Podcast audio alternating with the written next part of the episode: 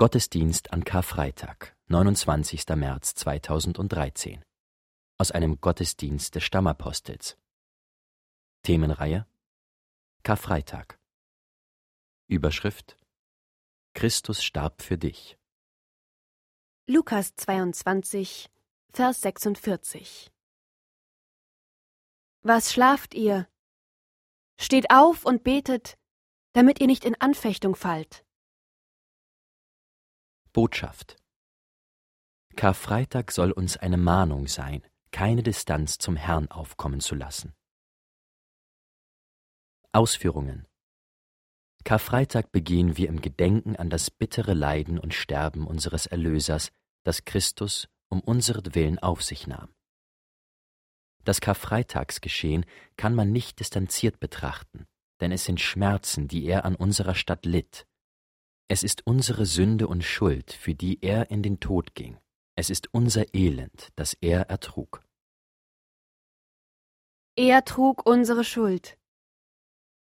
Der Prophet Jesaja bringt das in den eindrucksvollen Worten zum Ausdruck: Fürwahr, er trug unsere Krankheit und lud auf sich unsere Schmerzen.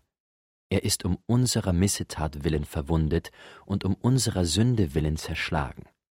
Die Strafe, liegt auf ihm, auf das wir Frieden hätten.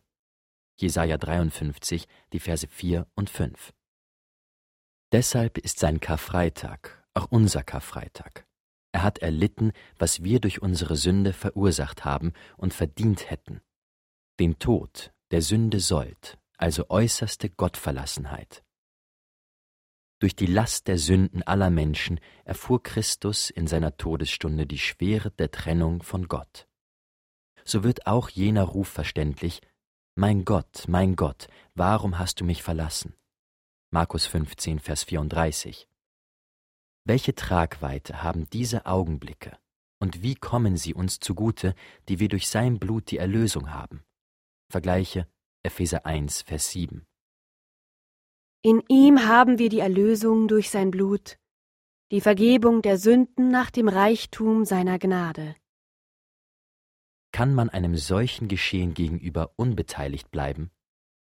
Karfreitag kann doch einen Christen nicht unberührt lassen. Und doch stellt man fest, dass die Tragweite dieses Geschehens vielen nicht bewusst ist, wie sie auch damals vielen nicht bewusst war. Exemplarisch dafür steht das Geschehen in Gethsemane, dem unser Bibelwort entnommen ist. Jesus rang im Gebet, aber die anwesenden Jünger wurden vom Schlaf übermannt. Sie erkannten die Tragweite dieser Situation nicht. Der Herr ermahnte sie, aufzustehen vom Schlaf. Was schlaft ihr? Steht auf und betet, damit ihr nicht in Anfechtung fallt. Obwohl sie traurig waren, dass ihr Herr von ihnen gehen würde, wachten und beteten sie in diesen Stunden nicht mit ihm. Man könnte auch sagen, sie waren im entscheidenden Moment innerlich nicht beteiligt. Nicht auf Distanz gehen, das ist meine Botschaft an diesem Karfreitag. Nicht auf Distanz gehen, nicht unbeteiligt bleiben im Inneren, wenn es um das alles Entscheidende geht, um Christus und sein Opfer, um unsere Erlösung und um unsere Zukunft beim Herrn. Wir wollen nicht auf Distanz gehen zum Glauben an die gegenwärtige Offenbarung des Herrn, zum Bekennen unseres Glaubens und zum Hoffen auf die baldige Wiederkunft des Herrn. Was kann man dagegen tun, wenn, vielleicht durch Unverständnis oder ermattet durch Traurigkeit, eine innere Distanz zum Herrn aufkommt? Jesus gab den Jüngern den Rat, steht auf und betet. Beten hilft, Distanz zu überwinden. Wir wollen mit ihm gehen in allen Situationen, auch wenn die Verhältnisse einmal anders sind, als wir es gerne hätten. Wir wollen bei ihm bleiben und nicht auf Distanz gehen. Am Tag des Herrn werden diejenigen, die versucht haben, immer mit ihm zu gehen, also keine Distanz aufkommen ließen, angenommen werden. Zusammenfassung Karfreitag ruft uns in Erinnerung, dass der Herr für unsere Sünde und Schuld am Kreuz starb. Das darf uns nicht unberührt lassen. Im entscheidenden Moment in Gethsemane waren die Jünger innerlich nicht am Geschehen beteiligt. achten wir darauf, dass keine Distanz zum Herrn aufkommt.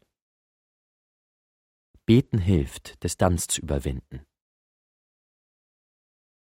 Kontext Jesus geht mit den Jüngern zum Ölberg an den Ort, an dem Judas ihn erwartet, weil sie sich dort schon oft versammelt haben. Der Schwere der Stunde sind die Jünger nicht gewachsen, auch Petrus nicht, der zuvor dem Herrn versicherte, mit ihm sterben zu wollen. In seinem schwersten Kampf ist Jesus sogar von seinen Jüngern verlassen.